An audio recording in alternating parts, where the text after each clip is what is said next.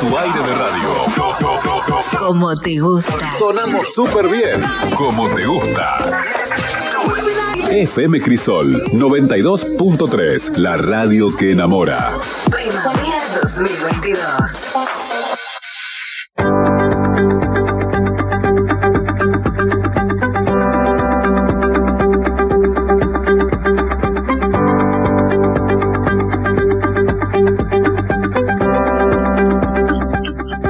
Diecisiete, 26 minutos en todo el país y aquí estamos. Te lo habíamos anticipado al comienzo del programa. Está con nosotros Adrián Landeira. Bienvenido, buenas tardes. ¿Cómo le va a nuestro coach? ¿Cómo anda? ¿Cómo, an- cómo anda? Muy bien, muy pero muy bien. ¿Cómo andan todos por ahí? Y aquí estamos, muy martes, fiacoso, es un es con mucho, yo recién le decía fuera de, de- del aire que tengo así como un dolor de sueño muy importante, que no sé por qué, pero calculo que debe ser la- el acumulado, ¿no? Los años y la fiaca. No, pero los años no, no digas eso, sino que, que queda para el resto, ¿no? Si Y- a esta altura. Quedaba, eh, qué sé yo, yo no sé qué queda para el resto, sé que queda, sé que está, que está, yo te, hoy tengo sueño, si vos me das a elegir qué estaría haciendo, hoy estaría envuelta en una frazada durmiendo la siesta. Pero bueno, eso pasa, es primero de noviembre, ya el año se nos escurrió entre los dedos prácticamente, convengamos. Qué bárbaro, sí, pasó rapidísimo, ¿eh? Ya noviembre, diciembre, ya cuando querés acordar estamos brindando, ¿viste? Y dando comienzo al nuevo año. brindando con lo que eso conlleva, ¿no? Que ya está, ya prácticamente estamos en, en diciembre, el año pasado rapidísimo, ¿y a qué se lo podemos atribuir? A las preocupaciones, a, a- a la vorágine en la que vivimos, cuestión, el año se fue rapidísimo, esa es la sensación o la percepción. Sí, sí, voló muy rápido, demasiado rápido. Voló muy rápido. Vos lo dijiste, vos lo dijiste. Y con ello también tantas cosas que nos, que nos pasan, ¿no? A nosotros seguimos todavía, creo, bajo los efectos de lo que ha sido la pandemia, ¿no? Y ha traído también eh, muchos efectos colaterales. Sí, sí, eh, muchos efectos y una de las emociones eh, muy que se pusieron de manifiesto, creo yo, aparte de, no sé, algunos cuadros de ansiedad y sus variantes, es el miedo también. ¿no? Eh, el miedo como emoción eh, que, que, que nos pasa a todos en cualquier medida y la pandemia creo que también lo puso de manifiesto. Vos decís que nos dejó como un miedo, eh, luego de haber pasado por esa situación ¿no? de tanta incertidumbre, tanta angustia y también miedo, ¿no? Porque yo creo que a ninguno no nos pasó en ningún momento por la cabeza esto de decir, eh, si me pasa esto me muero, eh, o que le pasa algo a, mi- a mis seres queridos, creo que se vivió de, esa forma, ¿no? El miedo se instaló entre nosotros eh, como primera, eh, primariamente de, por esa, de esa forma. Luego la pérdida del trabajo, la pérdida de la libertad, o sea, tantas, tantas situaciones que nos tocaron vivir, ¿no? Que nos quedó, como vos decís, esa, esa sensación de miedo que después, bueno, es muy difícil erradicar. Sí, sí, y de hecho eh, de este tema quería ir exponiendo algunos componentes del miedo porque como vos bien marcaste y es bien actual, creo que el miedo ha estado muy presente, ¿no? Por ahí desde todo tipo de medios de comunicación, la desinformación, la incertidumbre, todo colaboró de alguna manera a un contexto que generó el miedo Sí, sí. pero a veces hablamos de miedos y, y a mí me gusta traer como, como siempre, me, gusta mucho este autor, Norberto Levi, este psicólogo, y traer algunas ideas, ¿sí? como unas guías para entender un poco más sobre esta emoción que en este último tiempo sobre todo se ha puesto en manifiesto y en la vida en general eh, siempre aparece, ¿no? ¿Quién no ha tenido miedo alguna vez? ¿no? Y, y, y que recuerda por qué lo tuvo, ¿no? Y qué hizo, ¿no? Otras, hay preguntas concatenadas para ir entrando en tema. Recordemos que el miedo es una de las llamadas emociones básicas y, mm, y como emoción, toda emoción es una predisposición a actuar, una predisposición a hacer algo, ¿no? Algo, ¿no? Entonces, eh, el miedo es básicamente es una reacción que tenemos eh, ante la presencia de una amenaza. Y esta amenaza, el concepto de amenaza es bien subjetivo, es decir, depende de cada individuo, de cada persona. Según lo interprete, esa amenaza sea física o emocional, eh, ¿cómo, ¿cómo lo interpreta? ¿Por qué, como digo, cómo lo interpreta? Porque ante un mismo hecho que podemos juzgar como neutro, la persona, dos personas distintas ante el mismo hecho pueden sentir miedo o no. Entonces depende de ese observador. un ejemplo sería, eh, no sé, eh, estoy en el medio de la selva eh, y se me aparece un león y a mí me va a agarrar miedo, ¿no? Entonces tengo una predisposición, o me paralizo o lo enfrento, dudo que lo enfrente al león. ¿Qué te parece? No, O- yo te- tampoco. o salga corriendo, ¿no? Como tres reacciones típicas que me puede invitar el miedo. Y ante por ahí una misma persona, otra persona, por ahí eh, se le aparece un león y resulta que es un fotógrafo, un experto eh, en este tipo de animales y es la oportunidad para tomar una foto, acercarse un poco más, investigar su comportamiento. Entonces, fíjate que las reacciones son muy distintas. A mí me paralizó, por ejemplo, y al otro lo emocionó, lo entusiasmó para decir, esto es mi oportunidad de ver esta especie única, supongamos que de así se trate, ¿no? Entonces, eh, no solo, digamos, sentimos las emociones, digamos, eh, cualquier emoción, no solo las sentimos, sino que también reaccionamos internamente a cada una de ellas, ¿no? O sea que no solo sentimos, es decir, que pasa por nuestro cuerpo la emoción, sino que tenemos una reacción interna muy personal a cada emoción. Y, y puntualmente, eh, respecto al miedo, eh, solemos sentir el miedo por algún motivo, ¿no? Y a continuación de ese miedo experimentamos una gama de emociones que, como dije, depende de cada persona, depende de lo que interprete. Podemos sentir vergüenza, humillación, rabia, impotencia. Es como una emoción secundaria a raíz de la emoción primaria que es el miedo, ¿sí?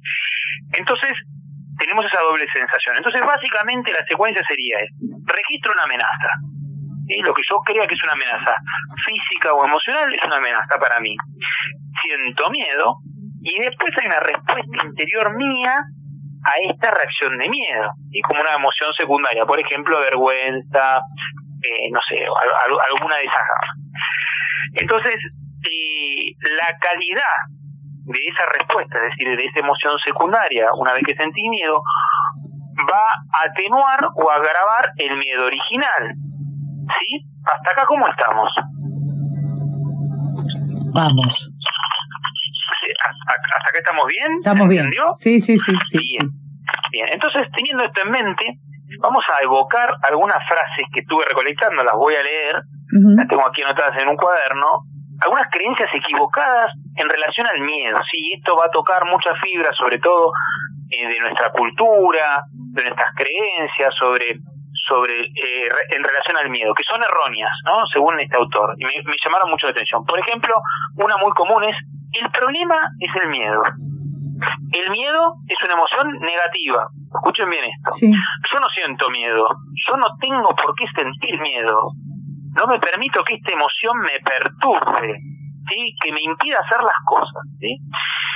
Y hay otras formas que son más descalificadoras en torno a lo que está, a las creencias en torno al miedo, y pueden ser, por ejemplo, hay que vencer el miedo, no seas cobarde, no tengas miedo, y más llamado vulgarmente en la, en la cultura, en el folclore argentino, conocido como no seas cagón, ¿sí? Sí. eh, el miedo es signo de debilidad. Otra frase tremendamente este, errónea. Sí. Y esta peor que ya va a un sistema de creencias donde eh, exalta que eh, los hombres no pueden sentir miedo. ¿no? Los hombres no tienen miedo. Mostrar miedo es síntoma de debilidad. Fíjense esto, ¿no? De dónde viene, de la cultura, del popular, de la imagen del hombre, de no mostrar la, la vulnerabilidad. Pero todas estas frases que leí, tienen todas estas frases, un factor común, ¿no? Es la creencia que el problema es el miedo, que digamos que es pura perturbación, ¿sí? Que hay que tratar de no sentir miedo. Y esto es tremendo porque eh, el miedo en realidad es un aliado nuestro. Y acá la pregunta es, ¿qué regalo, ampliando la mirada, nos puede traer la emoción del, muy, del miedo? ¿Y qué podemos aprender de nosotros mismos cuando sentimos miedo? Dejemos la cultura de lado, dejemos lo que otros puedan eh, pensar de nosotros. Si yo estoy sintiendo miedo, esto que está acá es como si yo te dijera, Gisela, vos vas manejando con tu auto y se te prende la luz que está recalentando el motor. El miedo es lo mismo, es esa luz que se prendió. Si vos la tapás con una cinta y haces de cuenta que no lo ves, el problema sigue. Exacto. El auto está recalentándose. Vos decís que es Con como una señal eh, ante algo que nos puede, quizá, que, que nos pone sobre aviso sobre algo que pueda acontecer, que, que puede ser mm, cualquier cosa, ¿no? Porque el miedo, a ver, uno puede decir, ¿cómo puedes tener miedo por esto? Por ejemplo, algo tan, eh, tan simple como un examen. Y sí, ¿por qué no te puede generar muchísimo miedo eh, rendir un examen? Hay quien lo toma de una manera, quien lo toma de otra. O sea, el miedo es subjetivo a la hora de analizar, a ver en qué contexto sí es valedero y en dónde no. Perfecto, y está buenísimo lo que traes y es exactamente por donde iba, porque justamente el miedo es un indicador, es clave, porque el miedo nos está indicando, es personal la medida, es subjetiva, Sí. nos indica el miedo cuando sentimos miedo que hay una desproporción entre la magnitud, la dimensión de eso que yo juzgo y creo que es una amenaza Sí.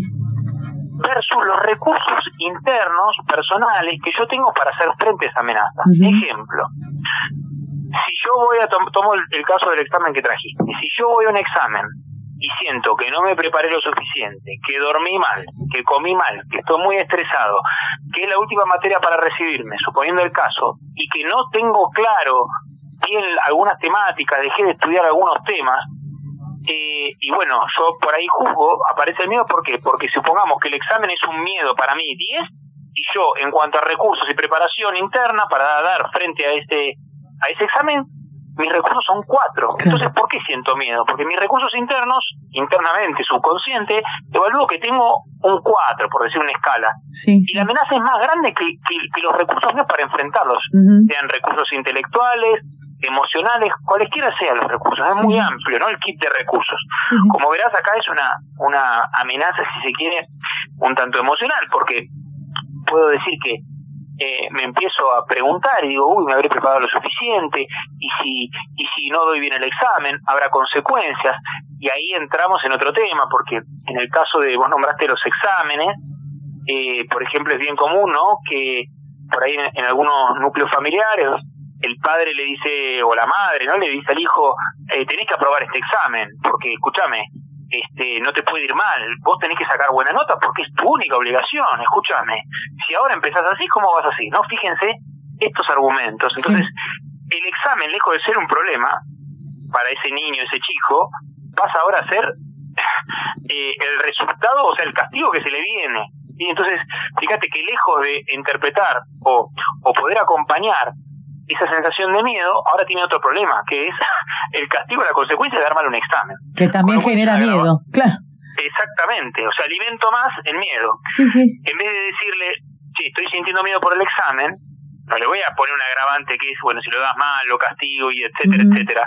Es por ahí acompañar con preguntas simples, cómo te puedo ayudar, cómo podemos hacer para acompañarte o, o, o, o- de qué manera necesitas vos eh, llegar mejor a este examen. Y si te va mal, bueno, ¿qué aprendizaje sacás de eso? Fíjate que es bien distinta la conversación, ¿no? Yo creo que igualmente, vos sabés que lo, desde el lado, de- de- desde mi lugar, yo creo que a veces lo que para uno es eh, es algo terrible, para el otro no lo es, ¿no? Es depende del punto de vista y la perspectiva.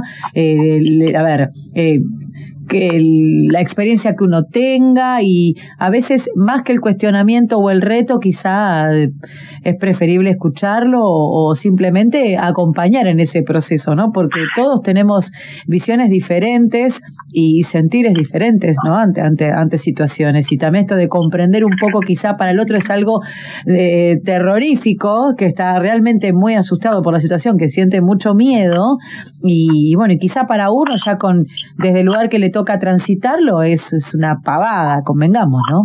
Y viceversa, y, y ves- y viceversa. Exactamente. Y eso tiene que ver también con la capacidad o esta, esta habilidad social conocida como la empatía, porque justamente para vos que es una pavada y no sentís miedo, significa, Gisela, que vos sí tenés re- desarrollados los recursos y podés hacer frente a lo que para el otro es una amenaza y por eso siente miedo. Vos no sentís, porque para vos no es una amenaza. O sea, si el nivel de dificultad o, lo que te enfrentás es un 10 y vos tenés tus recursos desarrollados y podés enfrentar y no sentiste miedo, significa que sos capaz. O sea, el miedo te está diciendo, che, no tenés los recursos, según vos, para hacer frente a esto. Por eso sentís miedo. Es un indicador que dice, "Mm, hay algo que no me siento capaz para hacer frente. Entonces, Claro, y vos imaginate, suponete en un examen, no sé, para un chico de cuarto grado un examen de matemática puede ser terrible, siente pánico, y vos decís, pero dejate de hinchar, esto es una boludez, es una pavada. Seguro. Claro, porque vos tenés los recursos desarrollados para resolver esos exámenes. O ya Y pasé por no. situaciones de terror y de miedo para lo comparada a otras cosas que te tocan vivir, pues decís esto eh, es nada, comparado ¿no? con otras situaciones, por ahí uno por ahí también tiene tan desarrollada esa, la capacidad de decir, a ver, no, no es para tanto o, o es mínimo, pero tampoco decirlo, ¿no? Porque el miedo del otro es el miedo del otro, y la edad, contexto y, y vivencias es otra. Eh, Exactamente, y con la experiencia también eh, en- dentro de un área, un ámbito de acción o una profesión, te vas como curtiendo, te vas haciendo camino al andar, como dice la canción, y, y fíjate vos, te puedo traer un ejemplo mientras que estamos conversando. Hay gente que lo que vos estás haciendo, Gisela, de salir al aire, hablar, la modulación, el tono, el ritmo, todo eso que lo hiciste en tu formación como locutora. Para alguien que esté estudiando, exponerse quizás en un programa de radio, ahora como lo estamos haciendo en este momento, le agarra pánico, se le va la voz, no sé, se traba. Bueno, se- pero... se Pero, y mira, y ahí te la, te la redoblo yo, porque yo te puedo asegurar que vos podés tener 10, 20, 30 años de experiencia y 10 segundos antes, el que te dice no tengo miedo o no me agarra una sensación rara de, de, de cierto miedo en el estómago, te está mintiendo, porque te acompaña siempre esos 10 segundos, por más que vos tengas ya el aprestamiento y lo que sea. Y creo que pasa en todos los ámbitos. Eh, pasa que uno ya lo maneja, lo maneja, que no Bueno. significa que no pueda jugarle en contra en algún momento. Pero todos tenemos ese, ese eh, quizás ese miedo controlado, digamos, ponele, hasta cierto, hasta Sí. cierto punto. Pero sí es verdad, hay muchas que- cosas que por ahí muchos dicen, hoy no te da miedo, o- y, y no, porque ya es esto y como vos decís, pero sí, me ha dado miedo y hay en otros momentos donde vos sentís el cosquilleo, que decís, ay, ay, ¿para qué lado voy? ¿Qué hago? ¿Para dónde agarro? Hasta que, bueno, ya está.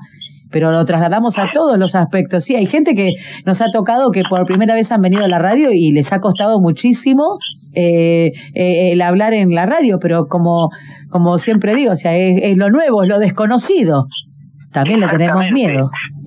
Y ahí está la otra partecita, no basta con saber que tengo el recurso, porque yo me puedo formar, puedo haber estudiado, no sé, 20 años de locución, tengo la teoría, tengo las prácticas, pero nunca salí al aire, entonces no tengo la experiencia real y ese es el otro aditamento. No, no basta con saber que tengo los recursos o la capacidad para afrontarlo, sino que tengo que ponerme a prueba y hacerlo. Y ahí se ancla también una experiencia y conforme lo vaya repitiendo, se va reduciendo esa brecha de esto, este ambiente yo ya lo puedo manejar, tengo la experiencia, a veces me pasaron situaciones nuevas que me implican dar una respuesta y buscar dentro de mis recursos y están. Y todo eso se va anclando en aprendizajes que luego puedo repetir, ¿no? Porque si es un aprendizaje que quedó anclado, después lo puedo eh, transmitir o puedo eh, de alguna manera eh, sortear el obstáculo con cierta soltura, producto de la experiencia. Entonces, eh, acá hay una frase que me encantó, que coraje no es la ausencia de miedo. ¿sí? Coraje no es la ausencia de miedo, sino es actuar en presencia de miedo. Y entonces, eh, los corajudos, los que hacen igual, sienten miedo, pero se animan y, y, y- van justamente a- hacia esta experiencia. Saben que, bueno, sienten miedo, mm, a ver qué pasa, y se mandan, confían, sueltan, saltan, y de esta manera ponen en juego, ¿no? En algún momento hay que salir a la cancha, como bien diríamos. Sí, sí. Eh, entonces, hay también otras cosas que quiero traer en relación al miedo, que tiene que ver con que, que hay personas que dicen que no tienen miedo, ¿no? Esto que dicen, no siento miedo. Y esto hay que tener mucho, pero mucho cuidado. ¿Por qué digo esto? Porque la persona, por contexto, por cultura, por educación, pudo haberle dicho como estos argumentos tóxicos, los hombres no tienen miedo, los hombres no lloran, ¿no? Entonces, esa persona se reprime de expresar lo que le pasa, de mostrar su vulnerabilidad, y quizás con el paso del tiempo esto se va machacando, ¿no? En, eh, él crece o él, él o ella crece en un contexto donde no está permitido o no está bien visto de mostrar, eh, mostrar miedo, mostrar vulnerabilidad, entonces crecen con ese paradigma, ese mandato tan fuerte, tan introyectado, que eh, están como insensibles, eh, pero en el sentido de que no sienten miedo. Y esto es un riesgo también no sentir miedo. ¿Por qué? Porque el miedo, como dije, él es el indicador del tablero del auto que te dice que algo está fallando. Sí. ¿Y qué pasa? Imagínate que si yo no siento miedo, de repente me puedo tirar eh, por un acantilado, hacer un clavado y me mato. O de repente el, el mar está embravecido y yo digo, yo como sé nadar, me mando igual al mar y no pasa nada. Sí, Y como no siento miedo, me mando y me ahogo. sí. ¿Entendés? Sí. La, la, la, la dimensión y la importancia del miedo como que también nos marca los límites. Sí, sí, sí, sí, El- la el marco. precaución, sí, sí, sí, sí. No siempre el miedo es, es malo. Al contrario, son señales de alerta que ante una situación inminente o algo que estamos transitando, eh, algo no, no, no nos permite que sea 100% pleno. O sea, algo está pasando. Sí, Exactamente, y, y es bien importante eh, poder trabajarlo, porque a veces yo, bueno, en el ámbito de desarrollo personal, a veces veo cosas o escucho como, no tengas miedo a ser igual, sí. no, no tengas miedo, vence tus miedos, tenés que ser fuerte, pará. Pará, pará, pará, pará, mucho cuidado con eso. No sabemos el proceso en el que está la persona. Y como yo digo, a mi gusto son las frases de almanaque o de sobrecito de azul. Oye, se cortó. Sí, Sí, sí, se cortó. Se cortó la llamada. Algo, algo, sí, sí, algo, algo. algo tocado, ha tocado. Sí, sí, sí, sí, sí. Algo ha tocado. A ver, botonete. vamos de nuevo, por si las de moscas. nuevo, pero estaba muy interesante. Vamos a, hacer la, la, llamada nuevamente. Mucha atención. Sí, a ver si, a ver, a ver si nos atiende nuevamente. A ver, a Ahí ver. está, ahí está. Ahí está sonando. Vaya a saber, por ahí pasó, se quedó sin batería, la ser. señal. Algo Pero ha no, sucedido. Algo sucedió. Adrián. No, Ah, Algo, algo le está pasando, pero la Bueno. pucha. Bueno, vamos a seguir hablando, lo vamos a retomar en algún momento. seguro. ¡Qué bronca! Estábamos, Seguro, estábamos- seguro, estaba muy interesante. sí. El miedo. Vos Sí. que, bueno, eh, es cierto, no tener miedo te, te llevaría a eso, ¿no? A tirarte por un barranco y en total no tengo miedo, y te haces pelota. O te tirás al agua y decís, no, está todo bien y por ahí eh, el mar está embravecido. Si yo me tiro igual, total, sin miedo, y claro. Está muy bueno esto. ¿eh? El que ustedes escuchaban era Adrián, Adrián Landeira. ahí vamos a hacerle contacto nuevamente, porque no me voy a quedar con eh, no me voy a quedar con las ganas. Escúchenme. Hola, hola. Ahora sí, ¿qué pasó? Se cortó. cortó, se cortó, se cortó, se cortó. Estábamos en la mejor parte, sí. En la mejor parte. Estaba diciendo, como recapitulando un poquito de esta interrupción, que eh, básicamente el miedo es un indicador que nos permite también eh, conocer hasta dónde sí en este momento, en esta situación, somos capaces y que quizás, bueno, es una invitación a desarrollar nuestros recursos personales, nuestras capacidades o nuevas habilidades para poder hacer frente a eso. Entonces, mucho cuidado con las frases de sobrecito de azúcar, decía de, eh, tú puedes igual, hazlo, hazlo de todas maneras, y no sabemos eh, el proceso personal que está atravesando la persona y que quizás realmente es una limitación del momento porque la persona tiene que desarrollar o desplegar ciertas habilidades que aún no tiene que el otro sí y que el otro ya las tiene entonces por eso no siente miedo y alienta de un lugar eh, no empático porque está hablando desde su lugar y sin considerar el proceso la situación de, de la otra persona Exacto. Sí, sí, sí, tal Y- cual. y esto también, otra de las cosas, eh, que no existe el miedo injustificado, ¿no? Eh, digamos que los miedos son propios de cada persona y, y a veces, por ejemplo, este autor, eh, Norberto Levi, trae como ejemplo que dice, bueno, le tengo miedo a, la cuca- a las cucarachas, ¿no? Y vos decís, pero esto es una cosa insignificante, la cucaracha, ¿no? Porque si vos te pones a racionalizar, no te va a picar, te mueve rápido, pero no te va a matar, no es letal. No, no. ¿Por qué tendríamos, por qué tendríamos miedo, no? Pero, ¿qué pasa? Por ahí no es la cucaracha. La cucaracha es un símbolo, ¿sí? Que gatilla en vos que, bueno, está mirando cómo vos la mirás que, que huye y se esconde, ¿no? A un ritmo y velocidad.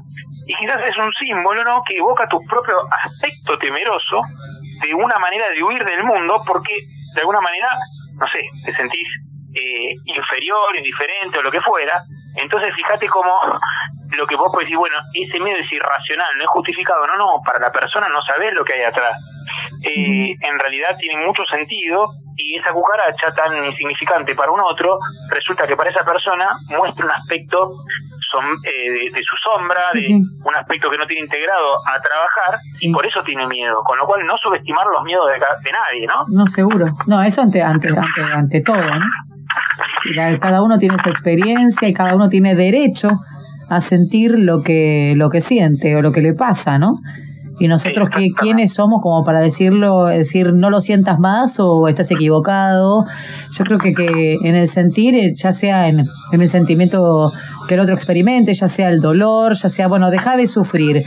Eh, a ver, el dolor cada uno sabe cómo lo lleva, por ejemplo, ¿no? Eh, Sí. eh, en tantos aspectos, o sea, o algún sufrimiento o alguna pena, cada uno lo lleva como puede, de la forma que puede. La otra vez eh, me, me reía de una de estas tantas pavadas que circulan a veces y los cartelitos que te llegan, una lápida en la cual decía, todas deberían decir lo mismo y decía, hizo lo que pudo.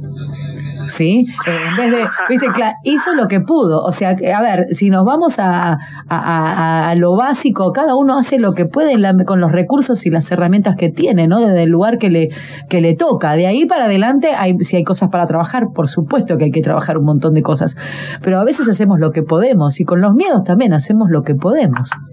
Exactamente, o sea, no hemos sido, por lo menos no he sido entrenado, creo, o educado en cómo gestionar y cómo escuchar, que es el primer pasito, ¿no? Ujú. ¿Qué, qué dice mi miedo? ¿Qué me está trayendo? No dejarse llevar por lo que diga el grupo, los, lo- las autoridades o a quien nosotros le demos autoridad, Sí, sí, sí. porque el miedo, como dije, es bien interno, ¿no? Y, y está ese miedo disfuncional, se podría decir que es el que inhibe, el que angustia, el que bloquea, que no haya una experiencia un aprendizaje de ese miedo como regalo que está apareciendo. Ujú. Y, y la idea es que sea un miedo funcional, ¿no? Que podamos eh, de alguna manera eh, entender que a esa situación nos está trayendo un regalo, una oportunidad para ver, che, hay algo que puedo mejorar, cómo puedo, qué necesito aprender, qué me está indicando este miedo, qué me lleva a sentir esto de esta manera. Eh, y bueno, de alguna manera eh, es que estoy sintiendo por ahí una desproporción entre mis recursos con lo que yo juzgo que es una amenaza o una potencial amenaza, entonces siento miedo. Entonces hay que escuchar eso con atención y creo que por ahí va el aprendizaje. Adrián, te agradecemos eternamente estas, estas salidas que tenemos semanales con vos con estos temas tan interesantes y tan nuestros, ¿no? De la vida diaria, la cotidiana. nos remitimos a hablar de lo que nos pasa eh, todo el tiempo. Así que, y, y a, y a tratar de entender estas cuestiones, y para eso te tenemos a vos todas las semanas, para ir abordando diferentes temas y problemáticas. Así es. Eh, así que, como siempre, es un placer tenerte aquí en la radio. Bueno, muchísimas gracias a, a ustedes por, por el espacio. Para mí es un placer y como siempre es traer un granito de arena eh, o ideas que permitan tomar conciencia y, y mejorar las relaciones primero con, con nosotros mismos y después para con los demás, ¿no? Porque si nosotros no trabajamos y tomamos conciencia sobre nosotros mismos, sobre nuestras emociones, sobre nuestra manera de estar en el mundo, difícilmente podamos hacer algo bueno o ayudar a un otro o tener relaciones sanas si nosotros no sanamos, no mejoramos, no trabajamos primero sobre nosotros. Así es. Adrián, un abrazo enorme y el martes estamos nuevamente en contacto. El martes que viene estamos con más, más, más y más. Tema sorpresa. Una sorpresa. Por no adelanto nada. Gracias, Adrián. Un abrazo. un abrazo grande, saludos a todos. Gracias Gisela. Un abrazo, un abrazo, un abrazo. Adrián Landeira con nosotros esta vez. Ahí se nos cortó la llamada a la mitad. Qué bronca, qué bronca, qué bronca. Pero bueno, pudimos retomarla para poder cerrar este tema que, que es tan nuestro, ¿no? Que es en la vida cotidiana. ¿Quién no en algún momento no sintió miedo, no pudo manejarlo o quizá hay cosas que no se animó a hacer por estas sensaciones, ¿no? Que nos tocan transitar estos sentimientos que a veces aparecen cuando menos los esperamos. Y a veces son buenas señales también, porque en cierta forma con algunas cosas